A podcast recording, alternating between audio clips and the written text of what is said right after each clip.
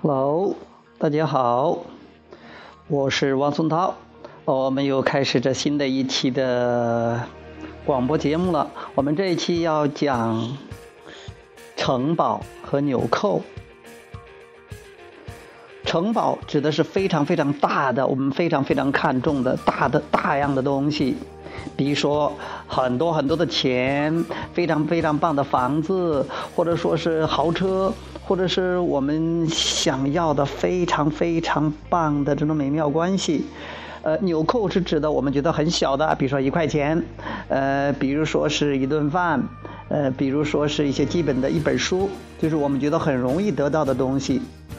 那现在我们要说一个概念，叫做是创造一座城堡和创造一颗纽扣是一样容易的，因为。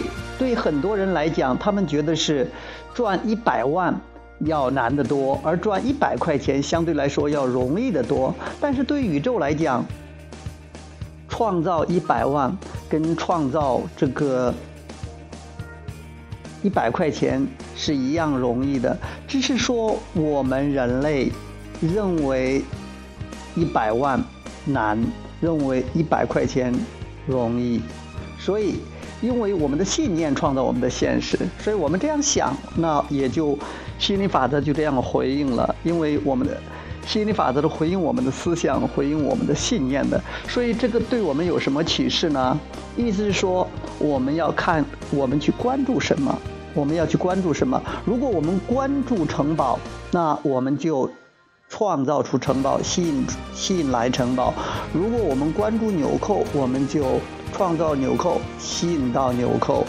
所以，如果你是一个有伟大梦想的人，那你就要多去关注你想要的伟大的事业。如果你觉得你只是想过一个很平凡的、安安稳稳的，那你可以关注日常的这些呃日常生活这些小小的呃小小的碎碎的东西。呃，无论怎么样，你愿意。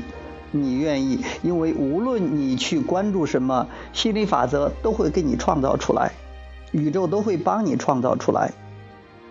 所以，对于大家来讲，大家的都会渴望是不断的增强的，而且我们的渴望是越来越强。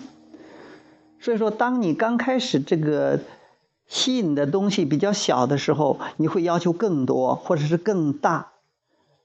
一旦我们觉得是很小的东西之后，大家都觉得是这个很容易，那我们也就很容易把它创造出来了。但是你也发现，有些人他创造了很大的业绩，创造了很大的成就和成绩，不是因为他们真的是比我们厉害，或者说他们真的比我们伟大，而是因为他去那样想了，他去那样想了。他去那样关注了，结果他就给创造出来了。所以说，呃，以前有句话说“王侯将相宁有种乎”，其实也是一个突破思维的一个口号。意思说，那些当大官的人，或者那些特别有钱的人，难道天生都是这样的吗？难道在他妈妈肚子里边已经是决定这样了吗？难道他们的基因就是这样吗？当然不是的，只不过是他们的环境或者他们的思考，他们去关注这些想要的了，他们关关注这些大的方面了，他们关注的是城堡，结果他们就创造了城堡。那大部分人都在关注纽扣，所以就创造了纽扣。所以你关注大的就来大的，关注小的就来小的。那当然了，我们也可以，呃，我们现在就就可以关注。如果我们以前是想着是几千几万，那我们适当的可以放大一些，可以多一些，可以有几十万，甚至有几百万，然后让我们的思想能跟上它，能跟上它。这跟吸引力法则并不是呃矛盾的。有时候我们会讲，如果你的渴望太大太强，你的信念要跟不上的话，它很长时间是让你没法实现的，因为你觉得那不太可能。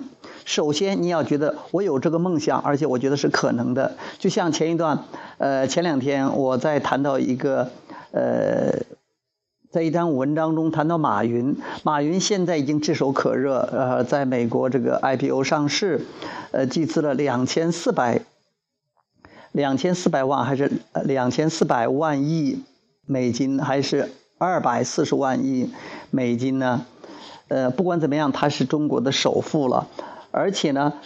主要是他有伟大的梦想，而且他又觉得是可能的。如果你有很伟大的梦想，但你觉得这个很难、不可能，你不可能像马云一样，那我觉得就是就会慢下来。那你的实现的脚步就会慢下来。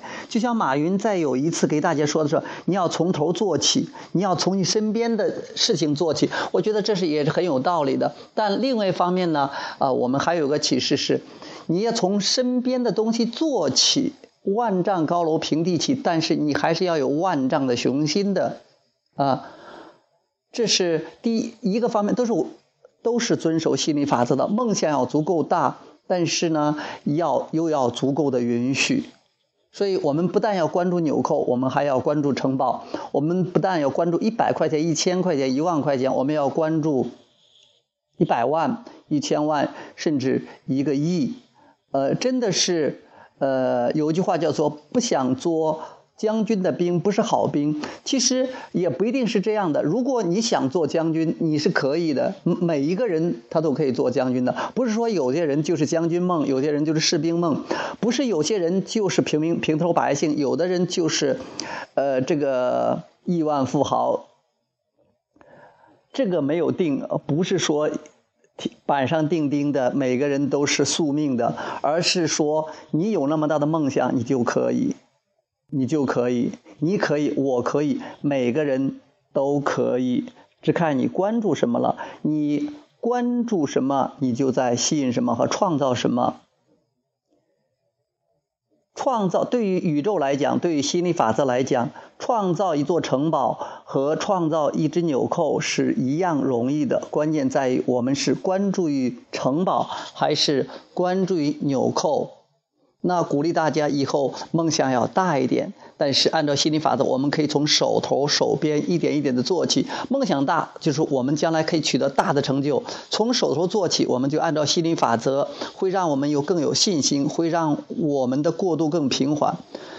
步子小，一步一步的，并不见得慢，可能它反而更快。有时候慢就是快，所以这里边的逻辑需要你学习心灵法则，又慢慢的去琢磨。根据你自己亲身的这种生活的实践，你会体验到心灵法则是多么美妙，多么好玩。OK，今天我们就讲到这里，好，谢谢大家，我们下次再见。